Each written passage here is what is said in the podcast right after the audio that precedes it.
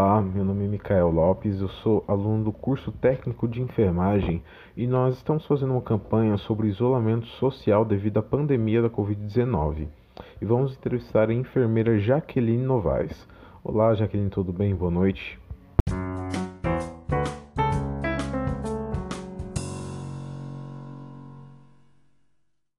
Boa noite, é, meu nome é Jaqueline, eu sou enfermeira atuo no centro cirúrgico.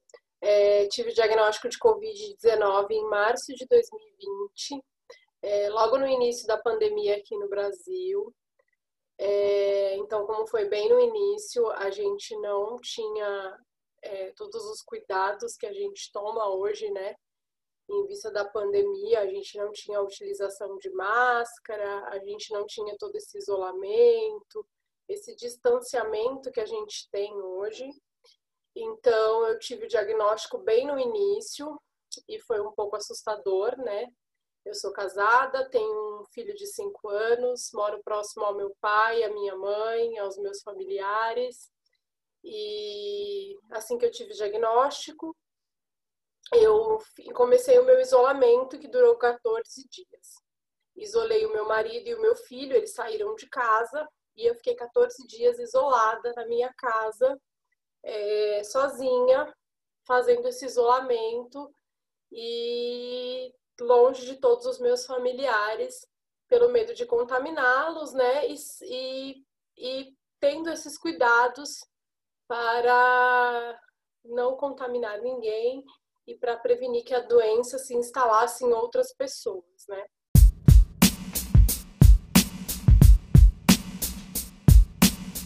Como é feito o isolamento para o paciente pós-diagnóstico de Covid, quando elas não dividem o mesmo ambiente e não têm a mesma possibilidade que você teve?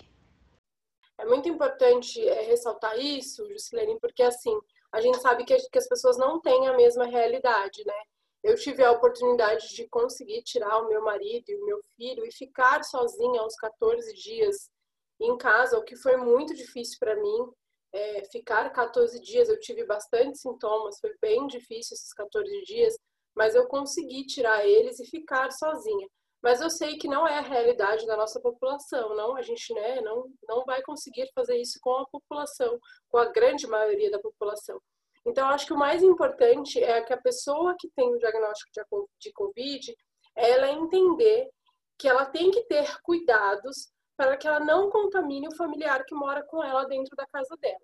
E às vezes os cuidados mínimos podem fazer sim a diferença nessa contaminação. Então, assim, o banheiro que a pessoa vai utilizar, então, assim, utilizou o banheiro, faça a higiene daquele local, utilização do álcool, higiene das mãos, se está usando o mesmo cômodo, utilize a máscara, né? É, utensílios que são utilizados, que sejam separados, como talheres, pratos, toalhas, né? É, as refeições, se a pessoa vai fazer a refeição junto com a outra, que sejam separados, que mantenham o mínimo de distância. Isso são é, medidas que são mínimas, mas que são importantíssimas para que é, não haja contaminação entre os seus familiares. No período que estava no isolamento, você recebeu a ajuda de alguém? Recebeu alguma visita? É, a gente entende que a Covid ela traz sintomas e eu tive sintomas importantes, eu tive é, e eu sim precisei de ajuda. Eu tive a ajuda de uma pessoa que também é profissional da área da saúde, a minha cunhada ela é profissional da área da saúde, então ela tomou todos os cuidados para me ajudar que foi a única pessoa que eu, eu permiti que me ajudasse. Então, assim, o que eu oriento é que se você tem uma pessoa que vai precisar de ajuda, que essa pessoa se proteja, que ela use máscara, né?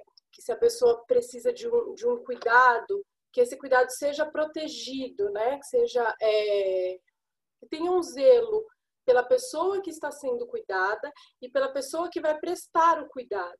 Eu não recebi visita eu acho que, por mais que a gente saiba que a pessoa está doente, que a pessoa está precisando de um cuidado, não é o momento da gente visitar aquela pessoa que está doente, porque a gente sabe que a gente pode, através dessa visita, contaminar outras pessoas. Então, não é o momento de visitar. É, eu não permiti visitas. Eu tenho uma mãe de 62 anos que ficou extremamente é, até brava comigo, porque a minha mãe queria entrar em casa, queria me ver. No começo ninguém sabia. Eu, como eu peguei muito no início, foi logo no início de março, ela queria porque queria entrar, porque ninguém sabia muito como que era. Então ela não aceitou muito bem. E eu não autorizei. Né? Eu falei, não, não vai vir, não vai vir me ver. E é, a gente precisa fazer as pessoas entenderem que é uma doença que a gente às vezes tem que deixar um pouco de lado esse sentimento de, de cuidar assim do outro é é um pouco se afastar infelizmente né é, o cuidar é se afastar um pouco e quando a pessoa precisar de ajuda que seja com responsabilidade né? Quando a pessoa precisar de ajuda, que seja com máscara, que seja de uma forma responsável, que seja de uma forma cuidadosa, né? E não de forma irresponsável.